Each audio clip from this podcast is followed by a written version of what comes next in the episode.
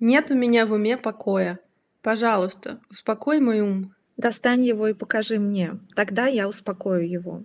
Но когда я начинаю искать свой ум, я нигде его не нахожу. Вот я и успокоил твой ум.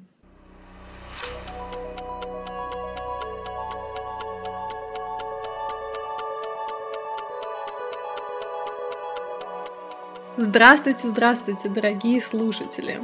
В эфире девятый эпизод подкаста «Впечатлило». Сегодня мы обсуждаем книгу Алана Уотса «Дао и Дзен». Привет-привет, Ира! Привет-привет! Да, сегодня у нас было очень интересное начало в духе той философии, о которой сегодня будем разговаривать. И по традиции начинаем с традиционных саммари об авторе и саммари о книге. Автор Алан Уилсон Уотс. Он прожил всего 58 лет. Он тоже наш современник, умер в 1973 году. Это британский философ, писатель, лектор, также известен как переводчик и популяризатор восточной философии для западной аудитории. Он написал больше 25 книг о природе реальности и смысле жизни. Как сказала ранее, он родился в Англии в семье со средним достатком. Его отцом был представитель Мишлен, а мать домохозяйкой. Но с детства мальчик увлекался а, литературой про Дальний Восток. И так получилось, что на протяжении его жизни судьба сталкивала его с различными людьми, которые в той или иной степени были связаны с философией буддизма с учениями Древнего Китая и Древней Индии после окончания школы-интерната и посещения Франции а, вместе с Фрэнсисом Крошоу, как раз человеком, который был большим поклонником буддизма, встает перед выбором между англиканским христианством и буддизмом. Вот примерно в этом возрасте Уотс понимает, что философия буддизма для него ближе. Он очень хорошо закончил King's School, однако упустил возможность поступить в Оксфорд, потому что его эссе сочли слишком дерзким, и после окончания школы он сразу отправляется работать, сначала в типографию, а потом в банк. Но все свое свободное время он проводил в буддийской общине. И в 1936 году в возрасте 21 года посещает э, Всемирный конгресс э, веры в Лондонском университете. А в 1938 году уезжает в Америку, где поступает в англиканскую школу, в которой очень сильно погружается в христианскую скульптуру, теологию, историю церкви. Он становится священником, но не связывает свою жизнь напрямую с христианством, переезжает в Калифорнию и начинает э, э, очень активную работу в сфере популяризации именно восточных практик и восточной философии. И до конца жизни он работает на радиостанции, публикует огромное количество книг. И книга, которую мы обсуждаем сегодня, Дао и Дзен, Путь Дзен, история философии, разъяснение дзенских учений, становится одной из самых известных э, его книг э, в этой сфере.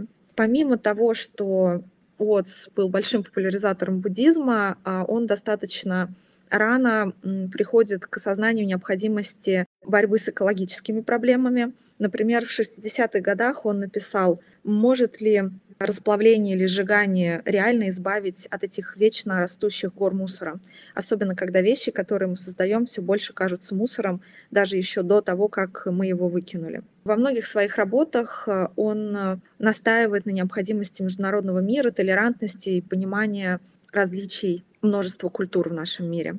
Дао и Цзэн, как я уже сказала ранее, одна из самых известных его книг в которой он описывает буддийское учение, сравнивает его с даосизмом, буддизмом, плавно подводит и выкристаллизовывает понимание именно дзен-буддизма как самостоятельного учения – и давай я завершу тогда э, вот это представление саммари о книге, саммари об авторе, как обычно, цитатой. И это будет цитата Джоан Цзи, последователя Лао Цзи, которая в том числе приведена в этой книге. Цитата следующая. «Все происходит вокруг нас, но никто не знает, каким образом. Все является перед нами, но никто не видит источника. Все вместе и каждый в отдельности люди ценят ту часть знания, которая уже известна. Они не умеют пользоваться неизвестным, чтобы с его помощью достичь знания».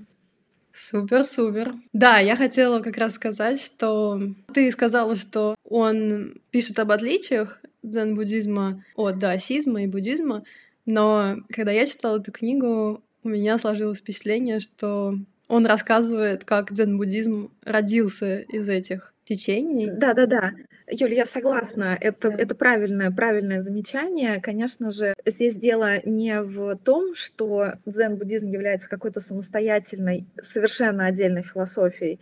Да, полностью согласна с тем, что это то философское учение, которое органичным образом соединило в себе буддизм и даосизм с небольшими отличиями, но, безусловно, оно основывается и поддерживает все основные постулаты буддизма. Да-да-да, это совершенно... И даосизма, да, да. Алан даже пишет о том, что дзен-буддизм является сыном даосизма и буддизма, сыном тоже Китая, Индии, Японии. Также он говорил о том, что дзен-буддизм является практическим даосизмом.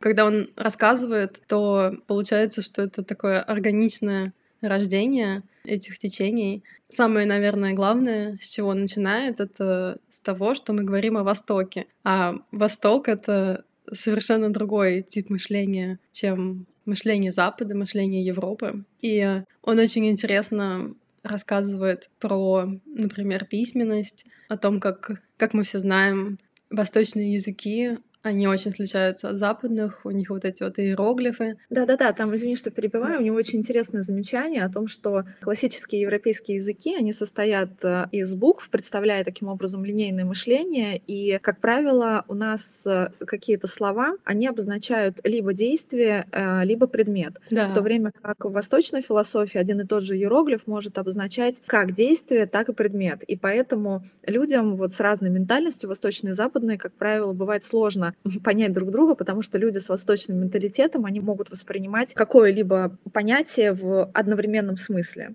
Да, это очень интересно, поскольку, как ты правильно заметила, да, это и действие, и предмет может быть в восточном языке, в частности в китайском.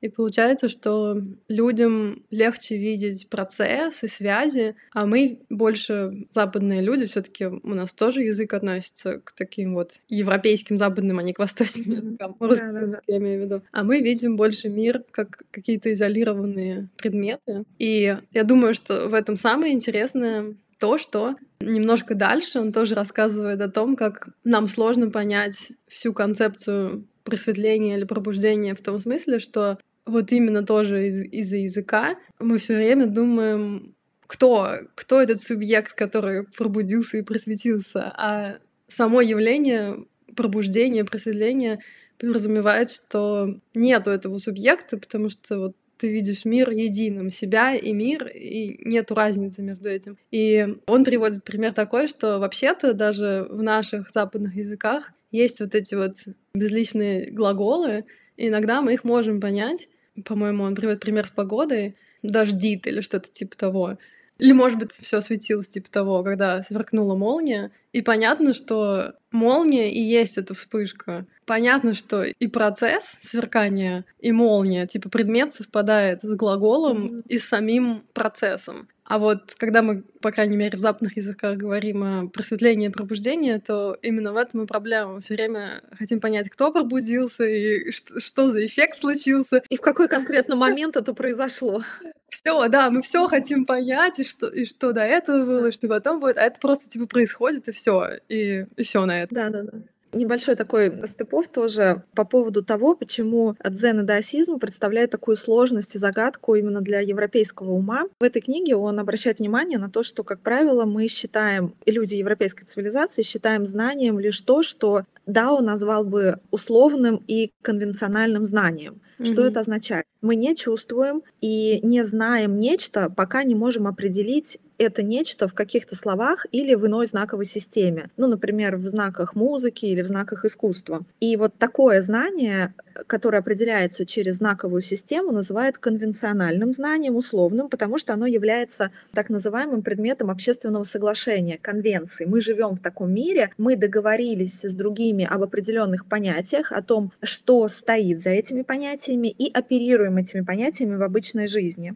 в то время как э, в восточной философии, в Дао, а, они пытаются уйти, уйти от этой конвенции, но при этом уйти от конвенции это не значит отказаться от нее, mm-hmm. это значит подняться над ней и как бы перевернуть, то есть сделать не чтобы она управляла нами, да. а чтобы мы смогли, понимая эту конвенцию, управлять ею.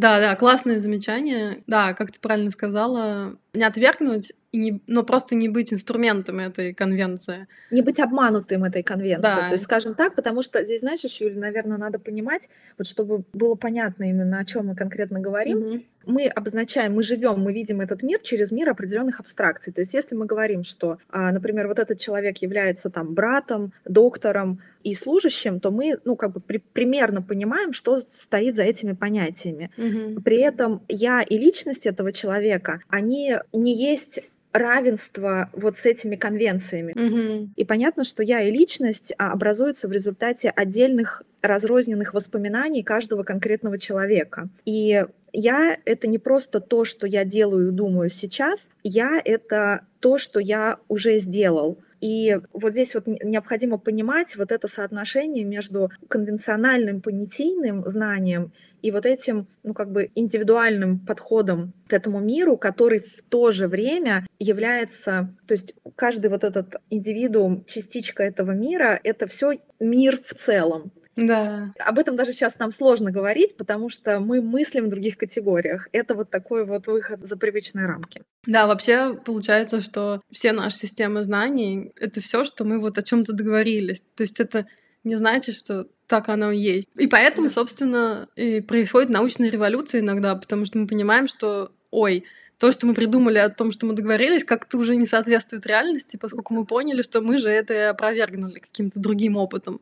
То есть, получается, да, мы ищем опыты, проводим много-много таких опытов, и если что-то там доказывается, то мы считаем, что это знание.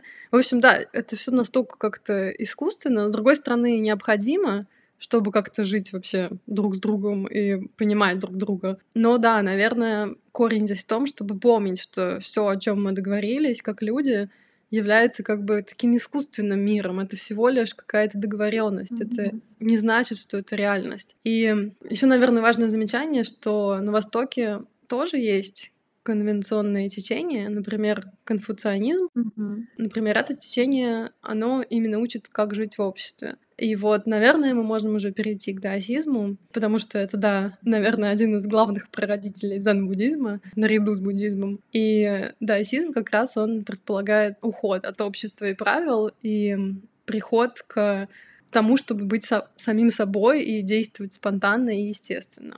Да, небольшая такая историческая справка, но как бы в целом даосизм — это китайское традиционное учение о пути вещей, включает в себя элементы религии и философии. Как философский концепт он начинает формироваться в V-III веках до нашей эры. Основоположником является древний китайский мудрец Лао Цзи, основная книга Дао Дэ Цзин. И в этой книге представлены основные принципы Дао. Но китайская философская традиция возводит даосизм к еще более древнему источнику, к произведению, которое заложило основы китайской мысли и э, возникла там в период от 3000 до 1200 года до нашей эры. Это книга Идзин, книга перемен. Я просто помню в свое время, ты, по-моему, говорила, что ты даже ее читала. А, ну, книгу перемен особо не почитаешь, поскольку... Потому что это гадательная книга. Да, да. Но она у меня есть в переводе на ну, русский.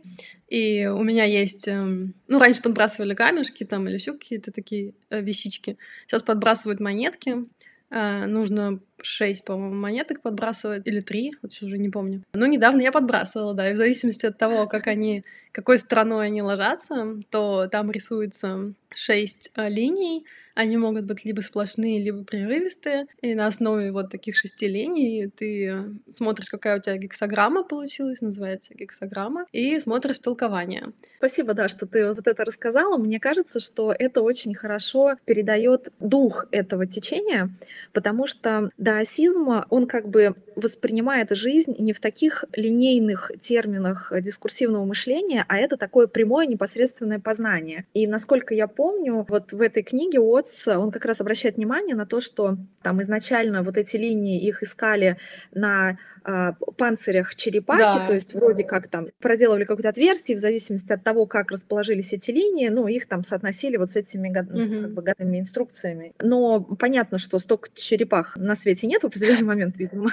ушли, ушли от этой практики, и дальше в духе этой традиции, осуществляя вот этот ритуал, уже начали обращать внимание на буквально все, что вас окружает. И насколько я поняла автора, что, допустим, если кто-то практикует это сегодня, то он будет обращать внимание на э, расположение какого-то сухоцвета у вас на столе, на то, как легла да. салфетка, на вот буквально просто все-все-все, что, что нас окружает в этом мире. И вот эта глобальная интегрированность с абсолютным с вот этим абсолютом пространства вокруг нас, вот это, наверное, ну, для меня основная, основная идея даосизма.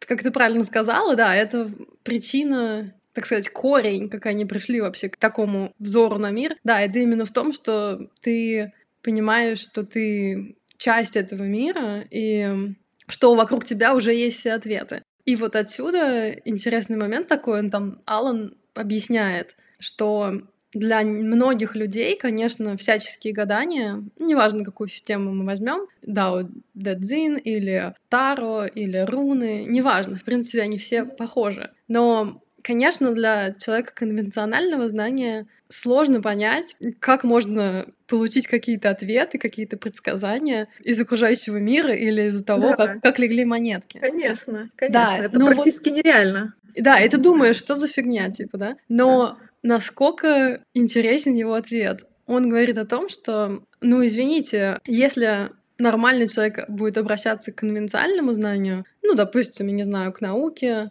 к чтению каких-то книг, к обсуждению с какими-то специалистами, да, вот если какой-то у тебя есть вопрос, и ты как человек конвенциального знания, ты обычно пойдешь такими путями. И он говорит, но что есть конвенция? Это вот именно вот этот вот искусственный мир, это договоренность людей, и получается, если честно, он еще более ограниченный, чем мир вокруг тебя. То есть, если ты ищешь mm-hmm. ответы там, то откуда ты знаешь, что там, в этом ограниченном искусственном мире, есть эти ответы? Тогда можно довериться, по идее, вот этому всему миру, типа, и искать ответы вокруг всего. Это очень интересный взгляд. Он именно вот э, объясняет, да, тоже, как ты правильно сказала, дух даосизма. В принципе, я думаю, о даосизме нельзя много говорить. Я пыталась, да, почитать эту книгу Лао Цзи. Пока еще целиком я не прочитала. Довольно тяжело читать, поскольку там все вот так вот не объясняется, и есть тоже какие-то положения, которые так просто не поймешь. Но, в принципе, наверное, вся суть даосизма именно в том, что о нем не надо много говорить. Наверное, самое главное вот понять его дух, о том, что мир — это дао, вот именно неопознанное. Поэтому что можно говорить о неопознанном? Все, что мы скажем, будет каким-то маленьким взором. Все наши слова, по идее, только ограничивают это неопознанное. Поэтому его можно только созерцать, и это только какое-то такое индивидуальное знание, а не коллективное. Нельзя это знание передать другому человеку. Ну и, в принципе, дао — это вот э, неделание, это какое-то расслабление, да. пассивное, и вот есть понятие увей. Вот это как раз и значит неделание. Да, и мне кажется, автор дает очень классное сравнение, такую метафору для того, чтобы мы именно поняли, в чем разница между вот этими двумя взглядами на мир. Он э, проводит параллель между нашим прямым и периферийным зрением. Mm. То есть он говорит, что вот мы можем смотреть прямо это как направлять луч света на что-то и конкретно что-то разглядывать. Но при этом не стоит забывать о том, что у нас у всех есть периферийное зрение. Да. То есть это как бы то, на чем мы не фокусируемся, но то, что позволяет нам воспринимать эту картинку в наибольшей целостности. И более адекватно в этом мире мы себя ощущаем, когда учитываем в том числе информацию, которая приходит к нам через вот это периферийное зрение. Mm-hmm. Дальше он поднимается еще выше и говорит, что вспомните о том, что мы в принципе не контролируем функционирование нашего организма, и мы одновременно получаем информацию от огромного количества органов чувств, которые есть у нас. И если бы мы в каждый момент времени пытались понять, каким образом мы эту информацию воспринимаем, декодируем ее и дальше перерабатываем, то это бы, в принципе, поставило точку в нашем существовании. Да. И только э, вот это комплексное восприятие этого мира периферийным зрением, огромным количеством других органов чувств и в целом отсутствие понимания и концентрации внимания на том вообще, каким образом мы живем, каким образом функционируем функционирует наше тело. Это и есть э, ключ э, к пониманию мира, ну и в целом пониманию мира с, с, с точки зрения, ну вот, видимо, вот этой философии Дао, когда ты должен отключить свое прямое зрение и понять, что ты воспринимаешь этот мир во всей его целостности с разных сторон. Угу. Ты как раз, да, рассказала, что сколько процессов у нас приходит в организме. Еще такой же похожий пример был, например, с дыханием или ходьбой. Если бы мы пытались понять, каким образом мы это делаем и контролировать, то мы бы даже не смогли тоже это осуществлять. Сознательно это не делается. Все эти действия в организме происходят бессознательно. Это тоже подчеркивает, что большая часть, самая важная часть нашей жизни происходит бессознательно. Ну а про ум, который хочет все понять, мы немножко, наверное, позднее поговорим. Он тоже это очень хорошо объясняет. Даосизм мы чуть-чуть затронули. У него есть тоже отдельная книга по даосизму. Дао «Путь воды» называется. Я ее сейчас читаю, тоже очень интересно. Но, в принципе, все основное именно сказано тем, что про Дао не говорят. Да, да, да. Дао есть, и все тут. И чем больше ты открываешься этому миру и расслабляешься, тем лучше. И дальше Алан переходит к буддизму. Он даже начинает с индуизма и о том, как индуизм перерастает в буддизм. Может быть, некоторые из вас, кто знакомы с индуизмом, знают, что основной миф индуизма — это что мир — это божество, играющее в прятки с самим собой. И Бог под разными именами создает этот мир. Одно становится многим, и один актер играет бесчисленные роли. Уже вот здесь у меня возникла мысль о том, как это отличается от Дао, потому что здесь уже возникает какое-то представление о том, что такое мир, что есть Бог. А Дао — это нечто невообразимое. Давай я тогда тоже сделаю небольшой такой а, ступов по поводу буддизма. Ну, это религиозное философское учение о духовном пробуждении. Оно возникает в середине первого тысячелетия до нашей эры в Древней Индии. Основоположник этого учения принц Сиддхартха Гаутама, впоследствии известный как Будда. Как известно, Сиддхартха Гаутама был индийским принцем, который долгое время жил в роскоши, и затем происходит в его жизни определенный поворот. Основой для поворота послужили были четыре встречи с дряхлым стариком, таким образом он узнал, что такое старость, с человеком, страдающим проказой, он узнал, что такое болезнь, с похоронной процессией, таким образом он узнал, что такое смерть. И последним он увидел такого умиротворенного нищего странника, которому ничего не было нужно от жизни. И вот после этих четырех встреч, по легенде, принц покидает дворец, в 29 лет становится отшельником и ищет смысл жизни, и в 35 лет становится Буддой, просветленным. В целом это учение просуществовало около около 1700 лет, а оно исчезло в, в такой классическом его понимании в XIII веке, во времена исламского нашествия, но в настоящее время буддизм распространен в странах Южной, Юго-Восточной и Центральной Азии, насчитывает огромное количество последователей и даже является как бы основным философским учением многих стран этого региона. Угу. Ты вот уже, да, рассказала, что такое буддизм. И я просто хотела коротко еще добавить, что он вот немножечко в книге Алан затронул индуизм, и он очень интересно тоже рассказал о том, как по одной из точек зрения тоже возник буддизм, потому что Будда, да, вот как ты рассказала, когда он ушел из дворца, он пытался следовать вот этому пути отречения от мирского. Это вот как раз путь индуизма. У них там целый вот правила о том, что можно делать, что нельзя делать, вот как жить. И мне очень показалось интересным, как э, Аллан рассказывает, что буддизм именно возник как протест, когда Будда понял, что он не может достичь освобождения, следуя учению.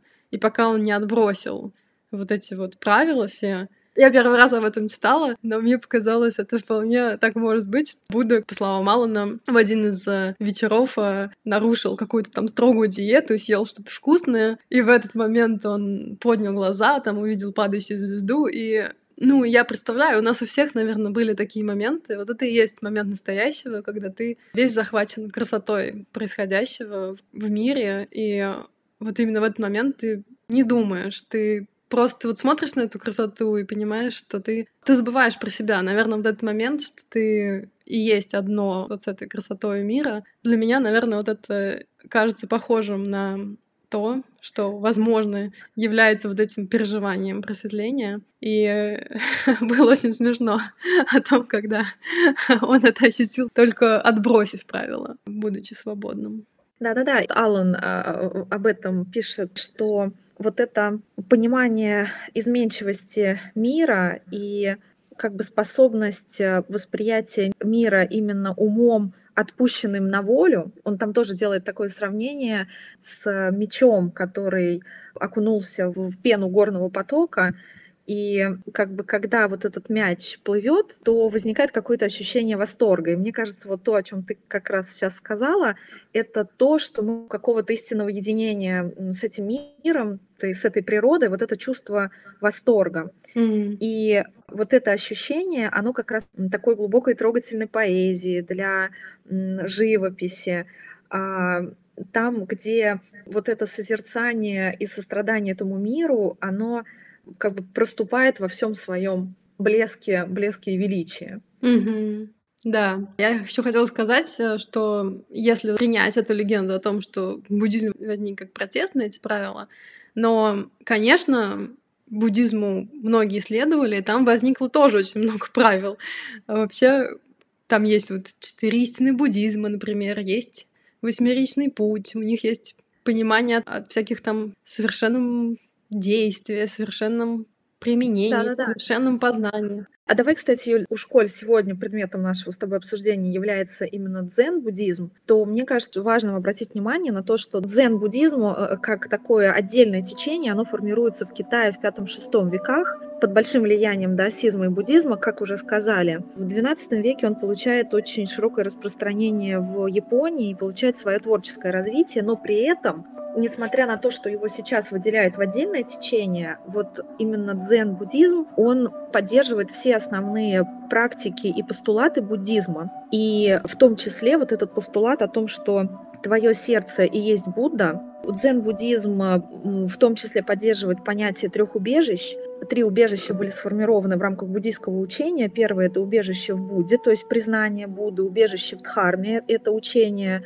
в пути Будды, и убежище в Сангхе – это признание буддийской общины. Ну, то есть традиционный буддизм – это вот этот путь, а, по которому ты можешь пройти совместно с другими монахами, отдельно от вот этого мира, через строгую дисциплину, через монастырские правила, которые воспитывают твое тело через медитацию, которая а, воспитывает твой дух, направленный на осознание этого мира, и через познание мудрости, которое достигается в результате вот этих практик, то есть дисциплины, монастырской дисциплины и а, вот, это, вот этих вот постоянных медитаций том числе дзен-буддизм, как ты сказала ранее, сохраняет э, всю вот эту веру в четыре благородные истины буддизма. И какие истины основные? Жизнь есть страдание, суть страдания в нашей привязанности к жизни, при этом есть выход из страдания, и выход из страдания представляет собой путь Будды. То есть вот, вот эта вся логика, она в дзен-буддизме сохраняется.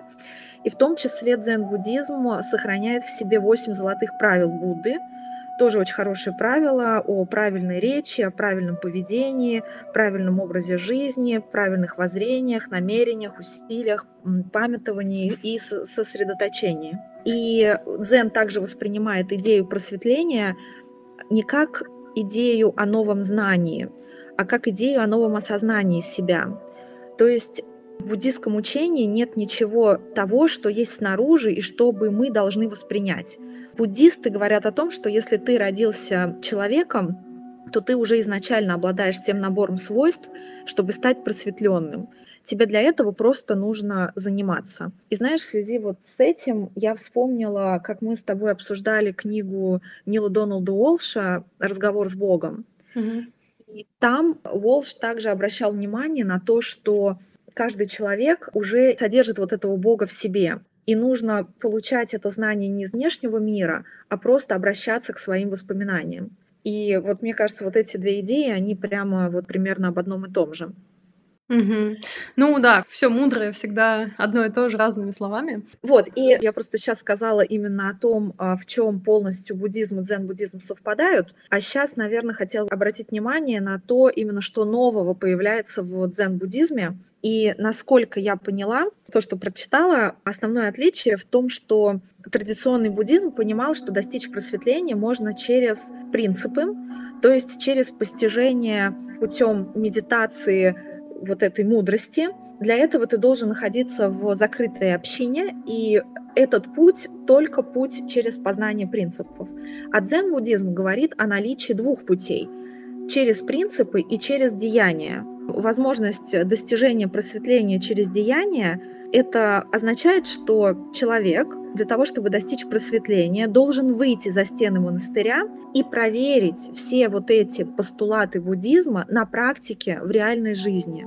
Деяние — это как раз то, насколько наше сознание способно выдержать испытания этим миром. И именно в связи с этим а, вот в древнем Китае а, появляется а, такое явление, как странствующий монах. И именно странствующий монах, он становится вот таким символом дзен, дзен-буддизма.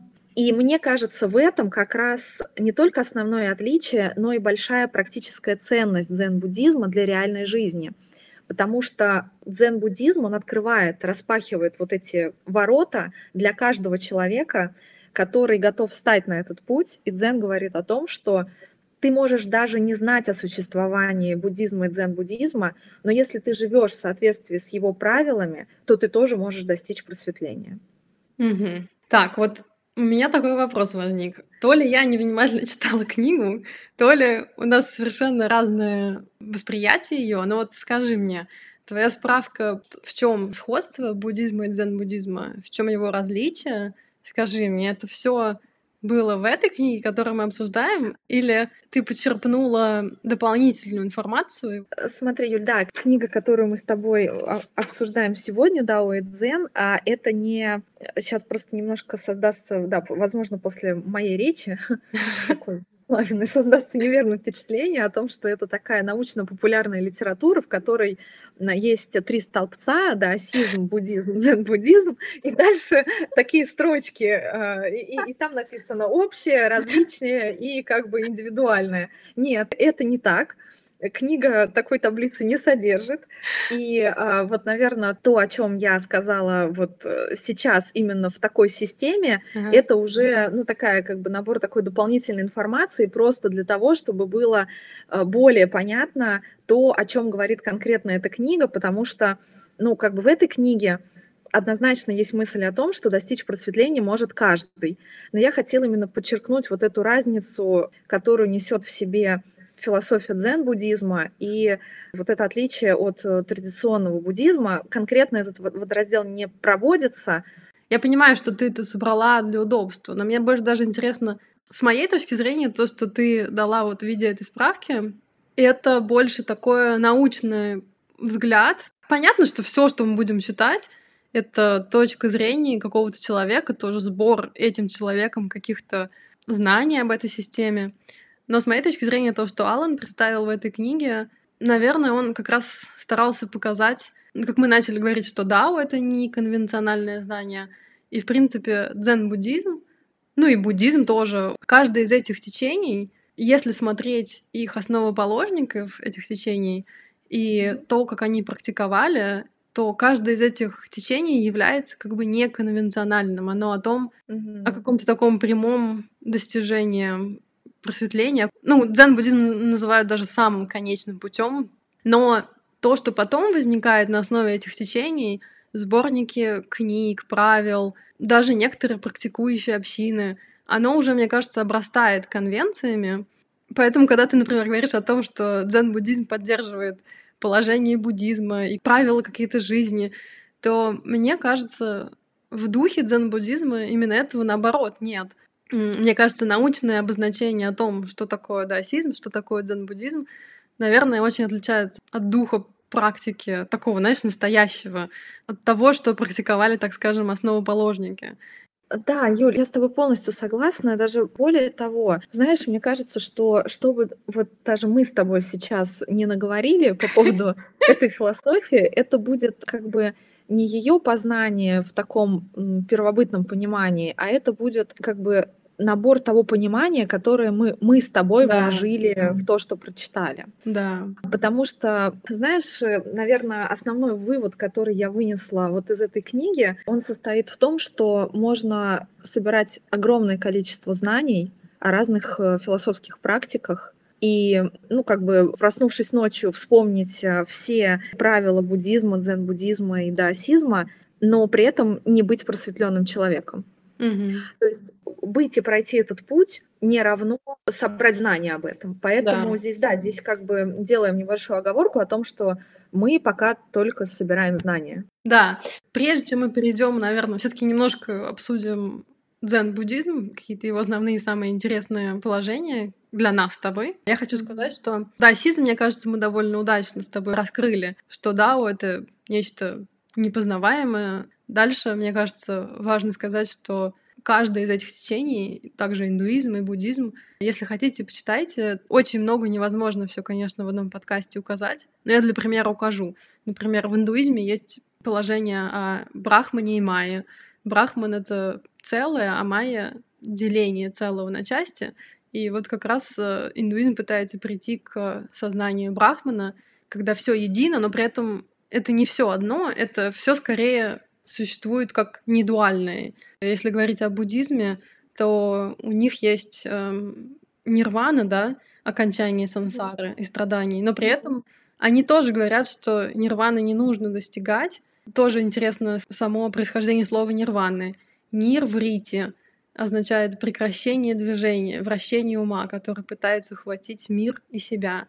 Но это как бы тщетно, и нирвана — это не противоположность сансары. Нирвана включает в себя и сансару, и саму эту нирвану. То есть тут вот такая тонкая грань. То есть, в принципе, это невозможно рассказать в одном эпизоде всю связь этих течений, но она определенно есть, и в определенный момент, как и рассказала, дзен приходит из Индии в Китай. Есть, кстати, вот традиционная версия истории дзен-буддизма, и она о том, что индийский буддист пришел в Китай, приплыл на бамбуковой ветке, насколько ох, я помню ох. историю. И этот э, буддист напрямую тюсу Будда, по легенде. И вот э, он начал преподавать в Китае. По-моему, даже по легенде он сначала пришел к императору, но у них там не срослось, и он э, отдалился от этого официального мира, и ученики его нашли в дальнейшем. Но вот по одной из легенд то именно высказывание, тот диалог, с чего мы начали, это вот именно по легенде была традиционная версия истории вот этой о том, как дзен-буддизм пришел в Китай. Ну, я думаю, что если ты не против, может быть, мы с тобой затронем какие-то положения дзен-буддизма, которые нам ярче всего запомнились. Да. Наверное, знаешь, первый постулат, э, о котором бы я уже хотела сказать в рамках дзен-буддизма, mm-hmm. я его частично затронула в разговоре про буддизм. Это идея о том, что Будда, он ну, как бы уже внутри каждого, каждого человека. Mm-hmm. И еще раз повторю, что для того, чтобы понять этот мир, нам не нужно получать новое знание, нам нужно больше обращаться внутрь себя, а сделать это можно через э, вот это умиротворение, смирение и терпение, через э, гораздо более частый и объемный разговор с собой, Потому что, знаешь, если говорить вот тоже какой-то такой практической применимости вот этих вот постулатов, то мне кажется, что вот в нашем современном мире, с учетом того, что есть огромное количество факторов, крадущих наше внимание, мы просто вообще за всю нашу жизнь можем не успеть как следует поговорить с собой. Mm-hmm. А вот этот разговор с собой и взгляд внутрь, он э, необыкновенно, необыкновенно важен. Но при этом к этому процессу нужно относиться очень аккуратно, потому что, насколько я поняла, те истории, которые были рассказаны в книге, то в рамках буддийского учения очень важное значение придается фигуре учителя. Угу. Я просто поясню, в книге приводится несколько примеров того, как э, те или иные известные монахи достигали вот этого просветления. Как правило, это происходило очень спонтанно, после какого-то не очень понятного нашему сознанию диалога с учителем. Но, тем не менее, фигура учителя и того, кто тебя может к этому привести, она необыкновенно важна. Поэтому важно понимать, что если вы встаете на этот путь, на путь разговора с собой, на путь медитации, на путь такого... Знаешь, мне очень тоже понравилось сравнение, но я сейчас просто не уверена, что это сравнение из этой книги, а, сравнение сознание, которое приобретает человек в результате изучения этих практик, оно подобно острому кинжалу. И оно как может себя защитить от каких-то э, внешних э, ну, угроз, с которыми ты можешь в этом мире столкнуться, так и в случае, если оно будет обращено против тебя же самого, оно тебя очень сильно ранит. То есть человек, проходящий этот путь, он достигает какого-то нереального развития своего сознания, и поэтому все вот эти медитативные практики, вот это изучение очень важно делать в присутствии, по крайней мере, какого-то учителя. Вот это я тоже для себя отметила, потому что мне кажется, что в современном мире очень ну, популярным стало включить какую-нибудь медитацию в mm-hmm не знаю, там на Ютубе или там на какой-нибудь платформе, полежать, э, подумать да. о чем-то. И, возможно, возможно, даже людям после этого становится легче, потому что, ну, я просто знаю огромное количество людей, которые мне говорят, вот мы там, типа, начали медитировать, и вот, типа, вот как-то стало спокойней. Вот я бы, наверное, с большей осторожностью на их месте подходила вот к этим практикам и, может быть, чуть-чуть побольше почитала информации об этом, о том, как это нужно делать правильно и Наверное, это также зависит от того, какого эффекта человек в итоге хочет достичь. Конечно, если он да. встает на путь Будды, то здесь очевидно, что без учителя не обойтись. Если целью этого пути является достижение внутреннего спокойствия, ну, наверное, можно тогда использовать что-то и более простое. Вопрос в том, на что мы сегодня готовы тратить свое время, которого на самом деле не так много у всех. Ух, как Ира драматично тут завернула. Но я бы, кстати, сказала, что не обязательно для становления Будды иметь учителя. Просто вот именно в системе дзен-буддизма это было распространено, хотя я тоже думаю, что это далеко не обязательно. Были случаи, когда к учителю приходили уже ученики, которые уже были, так скажем, просветленными, то есть они сами к этому пришли. Mm-hmm. Но вообще, в принципе, да, я согласна. Наверное, в основном даже интересное положение о том, что не в таком естественном состоянии буддизма не то, чем занимался Будда, но в принципе в таком буддизме, который мы знаем, который даже признан религией, конечно, там очень, я думаю, распространены медитации именно. И какие-то тоже правила и практики есть. А вот, например, в дзен-буддизме есть даже такое интересное высказывание о том, что как можно стать Буддой и медитировать. Такая же бессмысленность, как полировать камень, чтобы он был зеркалом. Да, да, да. Роль учителя все таки как ты правильно заметила, в дзен-буддизме она велика. И учитель — это, это скорее, наверное, не то, что он передаст тебе какие-то знания и практики. Это скорее фигура, которая поможет тебе проснуться и не погрязнуть в этой вечной воронке ума, которая все время циклится сама на себе. И для этого у дзен-буддизма есть такие методы обучения, как вонда. Вонда — это в дзен-буддизме, значит, вопрос-ответ. И mm-hmm. очень интересно, они это применяют. Если дзен-буддисту задали вопрос о бытии, то он говорит о небытии. И наоборот. Например, задали дзен-буддисту вопрос о том, ой, а расскажите нам, как справиться с тем, чтобы во время медитации ум не отвлекался на то и пятое, десятое. То, скорее всего, дзен-буддизм ответит вам, кошка сидит на заборе. Что-то в этом плане. Кажется бессмыслицей, не правда ли? Но в этом-то и весь дзен-буддизм и есть. Он как раз-таки пытается практикой отвести вас от вот этих вот логических рассуждений в вашей голове. От того, что мы думаем, что в конвенциях, о чем люди договорились, есть какой-то смысл, что есть какие-то причинно-следственные связи. Еще один хороший пример. Когда я еще жила в Берлине, мы ходили на встречу то ли ты был дзен-буддист, то ли буддист, но кто-то, кто долгое время обучался на Востоке, учителей, он приехал и рассказывал нам вот именно вот эту вот несостоятельность причинно-следственной связи, такая метафора. Он сказал, что кто-то из его учителей, кажется, стучал по столу, и его спросили, зачем вы стучите по столу? Ну, это было в районе, по заката, он стучал вот так вот. Он говорил, для того, чтобы солнце встало. А ему говорят, ну как, почему, как это связано? Он говорит, ну не знаю, каждый день я стучу по столу, каждый день солнце садится. То есть, если я не буду стучать по столу, то солнце не сядет, возможно.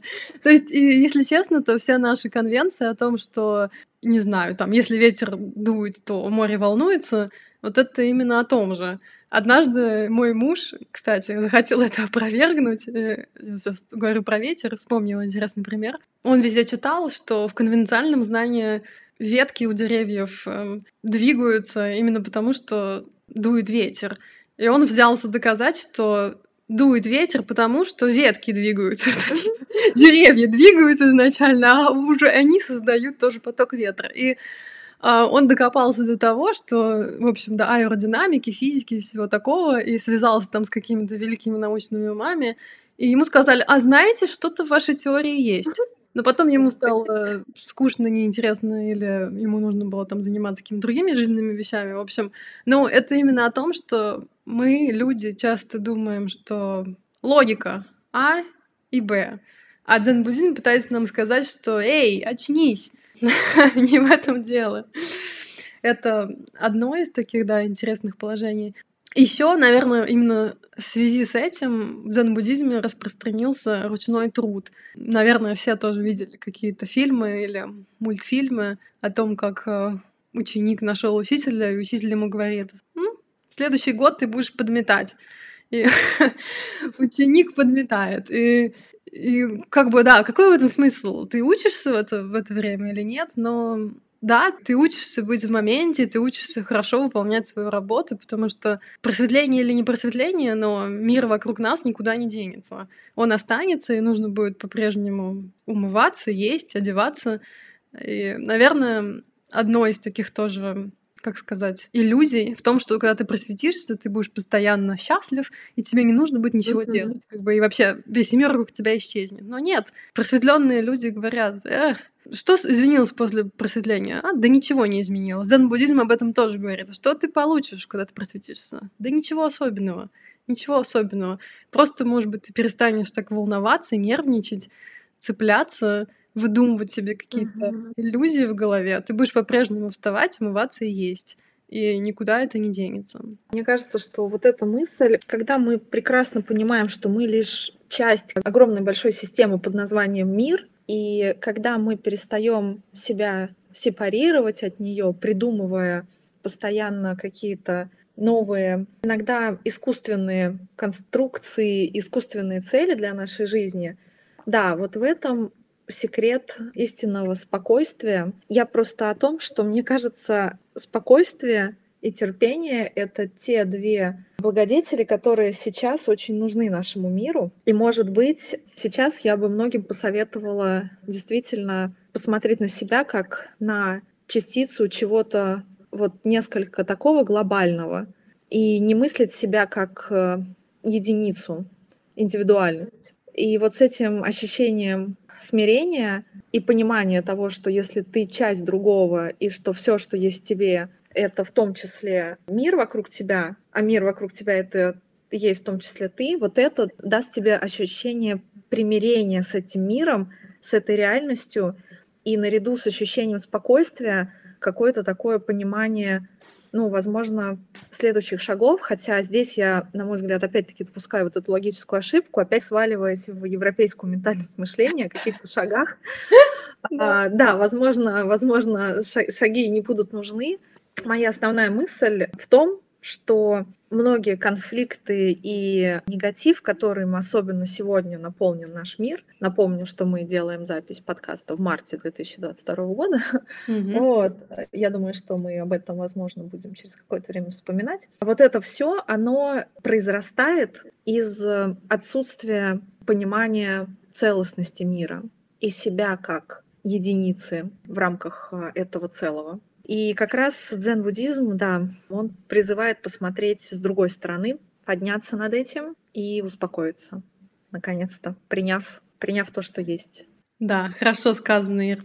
И после твоего очередного философского лирического отступления у нас сегодня роли такие, что у Иры либо целостно она показывает э, направление вот как бы summary содержания какого-то направления, говорим ли мы о дзен-буддизме или даосизме, или у нее вот такие философские лирические вступления. А я говорю, нет, давайте еще немножечко, я хочу вам в подробности хочу рассказать. И мы еще не закончили.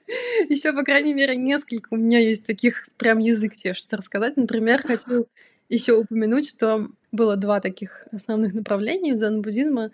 Один назывался Ринзай, это дзен, который использовал история, каны так называемые. Mm-hmm. Это как раз вот то, что Ира упоминала, вот эти какие-то бессмысленные диалоги с учителями, притом их вроде как и не заучивали, и держали в секрете эти каны, но каким-то образом ученик, который проходил обучение с учителем в этой традиции, сам собой находил те же самые ответы, вот эти вот самые бессмысленные, которые, например, кошка сидит на заборе там, или индюк не бегает галопом, вот какие-то такие на определенные вопросы. Он находил те же самые ответы. Не знаю, как это возможно, какая-то магия, видимо, в этом. Вот, но это больше такой Наверное, с моей точки зрения, все-таки какой-то тоже конвенциональный подход меня больше привлек Сота дзен. Он называется тихо озаренный дзен, немотивированное пробуждение. В дальнейшем, кстати, во многих школах, по крайней мере, сейчас, я так понимаю, все свелось к дзадзену. Это так называемая сидячая медитация.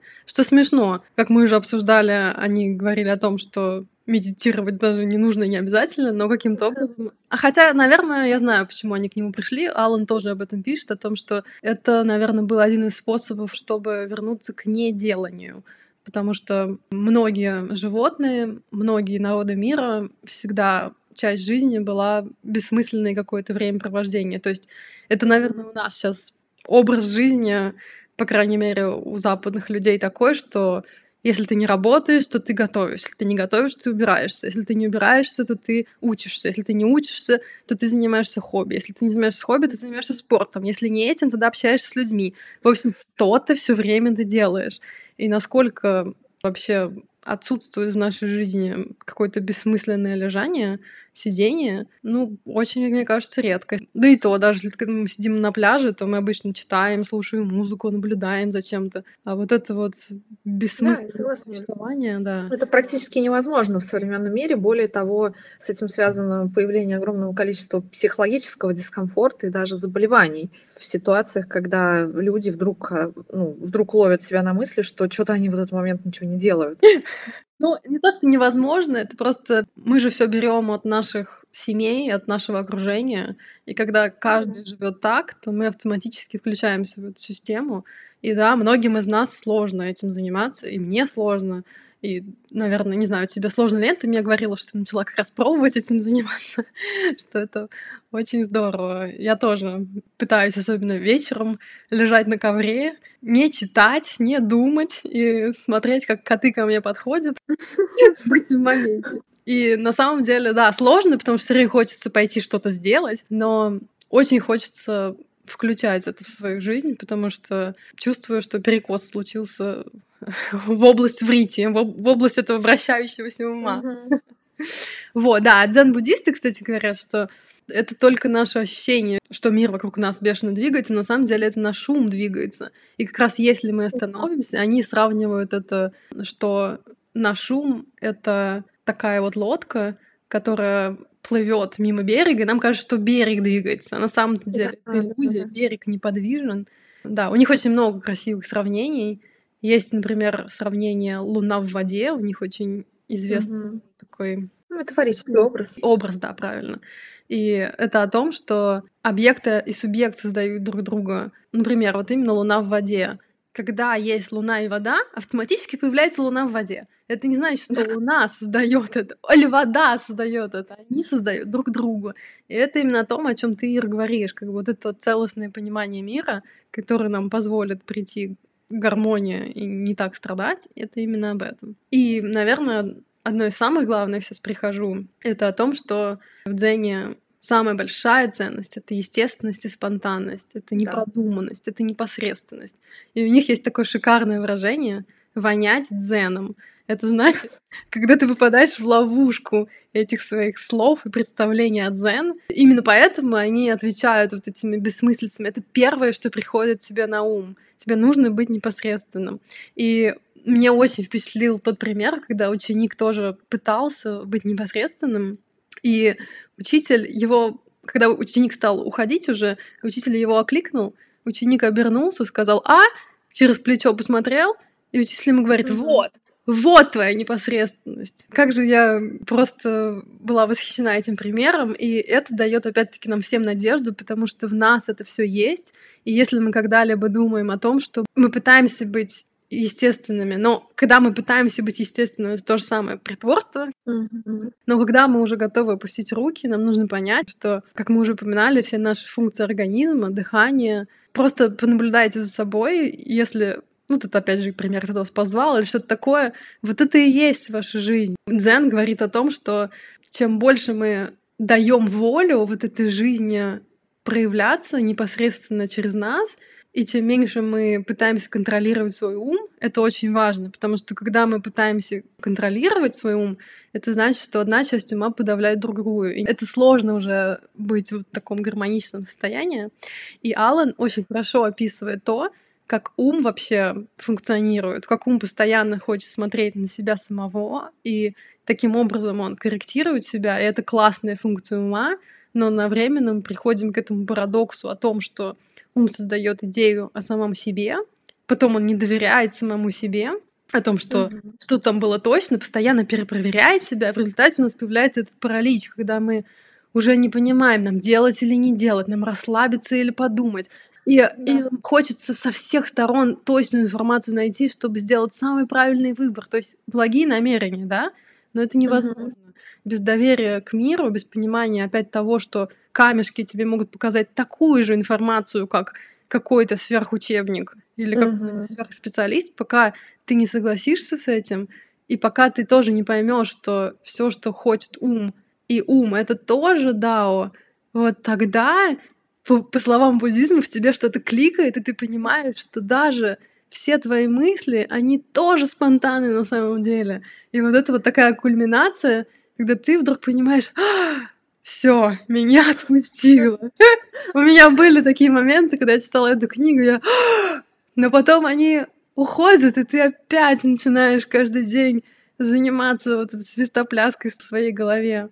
Но это тоже нормально, потому что, слава богу, как говорит Дзен, Дзен — это как чистое небо над твоей головой, то есть тебе не нужно его искать, оно тут, и оно никуда не денется. Это, наверное, самое такое успокаивающее, успокаивающее положение для меня. Слушай, ну здесь я, наверное, попытаюсь немножко предостеречь и тебя, и, на, и наших слушателей от э, того, чтобы сейчас вот эта идея, которая совершенно потрясающая, на которую ты обратила внимание, идея спонтанности и доверия максимального к вот этому, так скажем, интуитивной тенденции, чтобы она не была перепутана с чем-то, что не является результатом достаточно сложной работы над собой. В общем, э, вот в рамках э, рассуждения о спонтанности Уотс также обращает внимание на то, что следуя и обращая внимание на свои спонтанные интуиции, при этом это не означает, что нужно идти по жизни, не задумываясь. Да.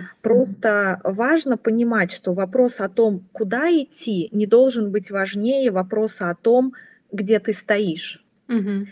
То есть вот это наша цель и вот это наше линейное а, целенаправленное движение, оно всегда должно компенсироваться осознанием того, а где мы сейчас находимся. Автор как раз пишет о том, что движение на пути к дзену начинается с разоблачения несуществующих целей. Таких целей, как поиск хорошего, без плохого, удовлетворение mm-hmm. я, а, забота о завтра, которая так и не наступает, потому что мы каждый день просыпаемся и оказываемся в сегодня. То есть, по большому счету, для нас никогда нет этого завтра. Mm-hmm.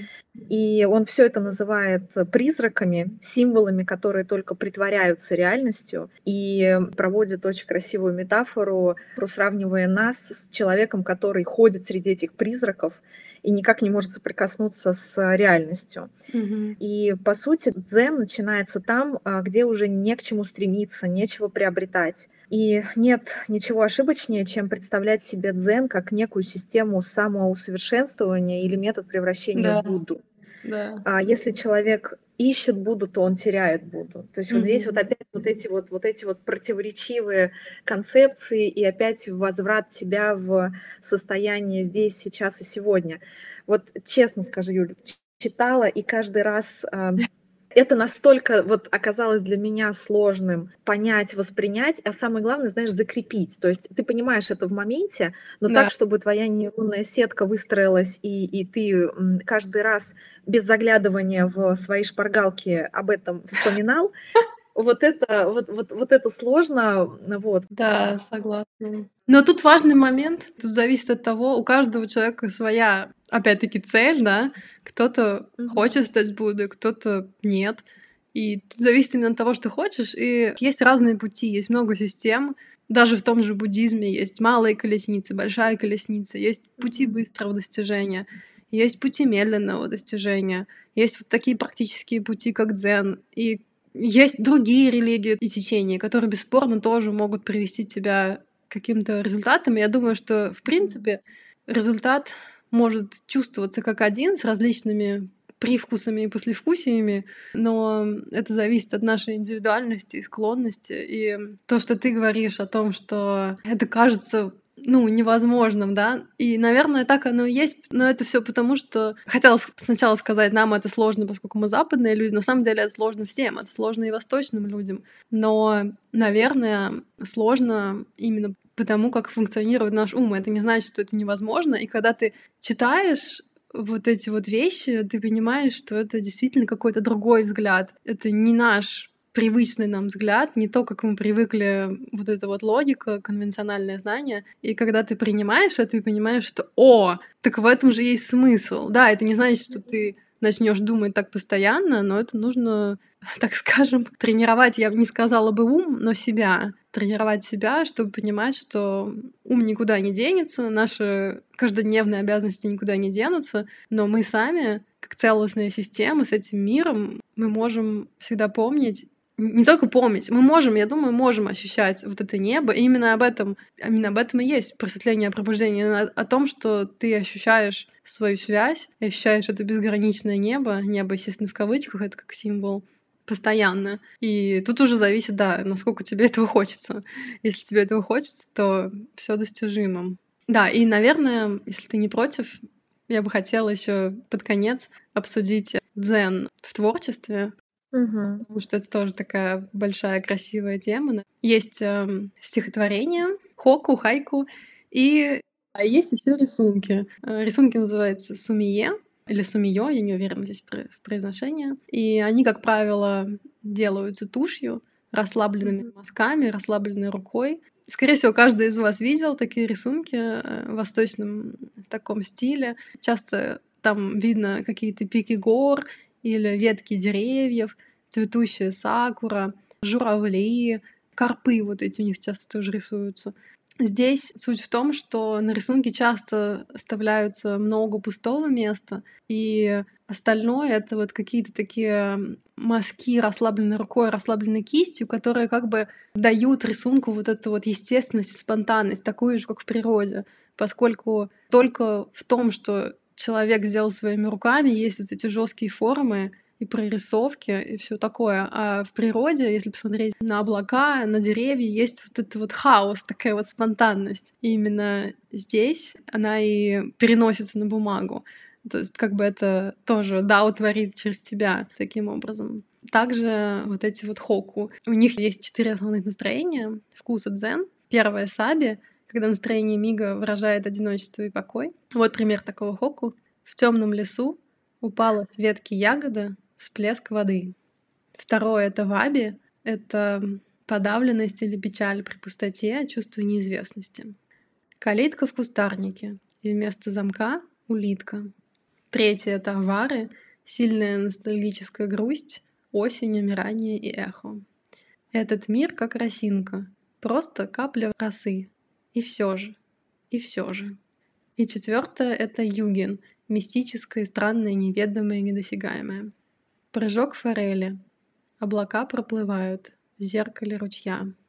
Вот, таким образом, в этих хайку, мы, мы тут параллельно используем хайку и хоку. Хайку, да-да-да, они отличаются по количеству там ну, слогов, слогов Да. поэтому да, хайку они будут длиннее, чем хоку. Мгм. В общем, и в этих хайку мы тоже чаще всего видим какие-то зарисовки природы, какой-то такой миг, вот именно о том, что мы говорили, когда Будда увидел звезду, то есть вот это момент единения с природой, с Дао, как мне нравится, как они постоянно говорят, это уши, ничего особенного. То есть ничего особенного. Мы все это видим каждый день, но, как правило, мы очень заняты своей жизнью, с нашими размышлениями, чтобы обращать внимание на такие моменты. Но в дзен-буддизме именно из этих моментов состоит жизнь. Вот это вот настоящее.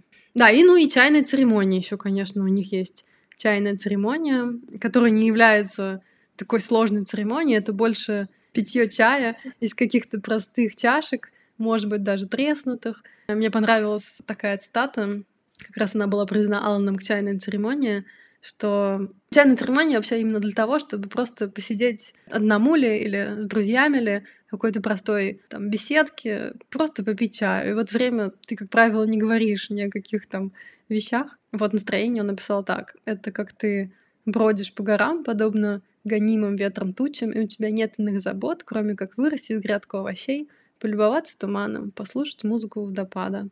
То есть это опять-таки возвращение в настоящее. Вот так вот, дорогие слушатели, надеемся, что вы с удовольствием погрузились с нами в этот удивительный, неопознанный, бесконечный мир дзен-буддизма. Ну что, Ир, будем подводить итоги? Да, да, давай. Хорошо. Тогда предлагаю тебе первой оценить эту книгу.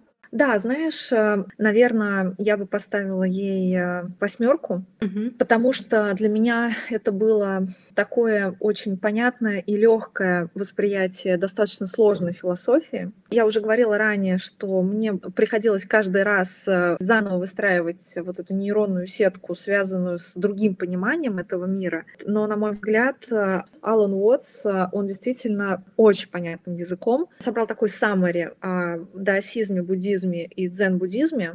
Книга читается легко, открывает для тебя новое понимание этого мира. Поэтому, на мой взгляд, восьмерка.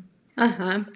А я поставлю десятку. Те книги, которые я люблю всей душой, я не могу ничего своего сделать, как ставить самую высокую оценку. Наверное, для меня самая большая ценность этой книги в том, что я почувствовала, что он писал ее от сердца, от души. И когда я читала предисловие к его последней книге, которая называется «Дао. Путь воды», есть предисловие его друзей, и они описывают его истинным человеком Дао, таким непосредственным, живым, о том, что в, процессе написания книги, например, они начинали дурачиться, кататься по траве, болтать ногами, то есть вот это вот бесцельное, но самое счастливое существование, в принципе, наверное, это как существование ребенка. И как сказал Басё, это был один из самых известных авторов хайку Хоку, он сказал, что написать хайку может только пятилетний ребенок. Это вот эта вот непосредственность и удивление миру. И, наверное, мы все к этому стремимся. Наверное, самые счастливые моменты нашей жизни именно в этом. Ну, например, вы сами можете вспомнить, когда там, не знаю, Новый год или какие-то встречи с природой, опять-таки, или игры со своими детьми, или с друзьями, дурачество. В эти моменты мы чувствуем себя счастливыми и живыми. И с моей точки зрения, Алан в этой книге смог показать то, как можно одурачить свой ум, ну, в кавычках одурачить. Да. Как можно перестать думать об этой несчастной розовой обезьяне. И точнее даже не перестать, а понять, что и это нормально, и что всегда и у всех есть выход, и если мы этого хотим, то вот он, вот он. Вот, в общем, поэтому десятка. Следующую книгу мы объявлять пока не будем. Мы сейчас э, с Ирой находимся в таком э, спонтанном, естественно, непосредственном плавании, совсем по э, философии Дао. С максимальной интеграцией к этому миру. Да, поэтому, кому интересно, следите за, за нашим инстаграмом или телеграмом. Мы обязательно к вам вернемся с очередной книгой и будем рады поделиться нашими впечатлениями. Да, берегите себя. Все, пока-пока. До встречи, дорогие друзья. Пока-пока.